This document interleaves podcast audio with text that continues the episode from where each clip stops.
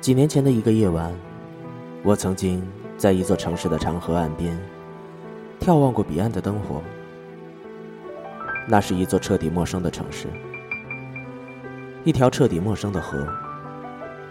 然后，当彼岸的灯火映入视线的一刻，却让我觉得分外的熟悉和亲切。很远的人也仿佛变得极近，幽暗的路途。也仿佛变得光亮起来。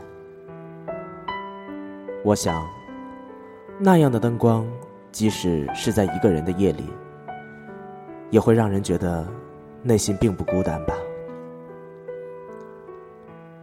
所有的灯火都有温暖的意义。事实上，我常常在凝望黑夜的灯火时，内心涌起一股类似家的感觉。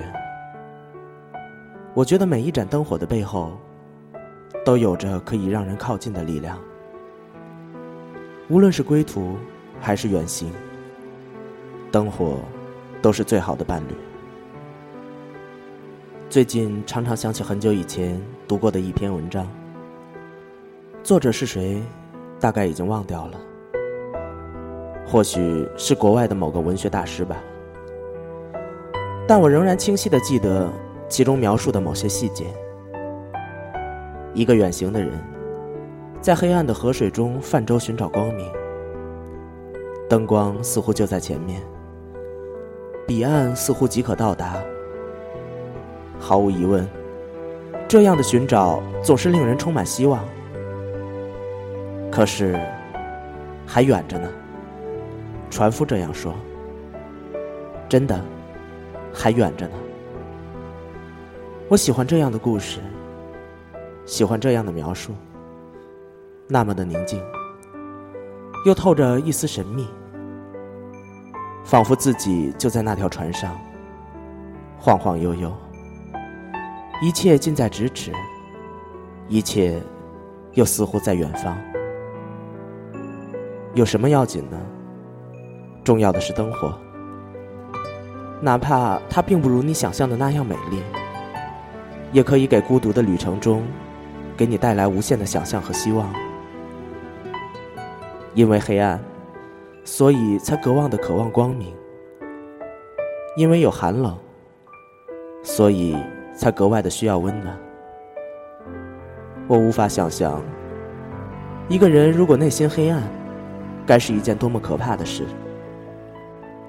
灯光的意义，其实就是生命的意义吧。我不知道别人是否也有像我一样的渴求，可是我愿意相信，无论是在多么黑暗的时候，前行的人内心也是光亮的。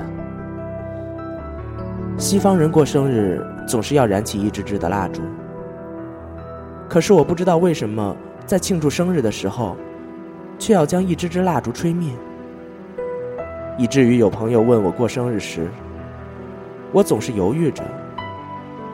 我宁愿那一支支的蜡烛可以永远的燃烧着。我喜欢那种光芒，喜欢那种光芒映入眼中时的温暖。有一种光芒，不一定需要最耀眼，却总能够安静的照亮人们的心灵。我有一个朋友曾对我说：“彼岸的灯火，看起来总是最美丽的。”所以。让人忍不住想渡过去看一看。我想，每一个人的灵魂深处都有这么一片灯火吧。有时候，它也许并不像你想象的那么近，它可能总是喜欢在美丽遥远的彼方。可是，不管有多么的遥远，它始终光亮的在你眼前，吸引着你不断的朝它前行，渡过去。即是光明。或许，再漫长的人生，其实也不过是这样的一度吧。去坚持，不放弃。漫漫的人生，在远方总是有等待着我们的灯火，一直在等待，不是吗？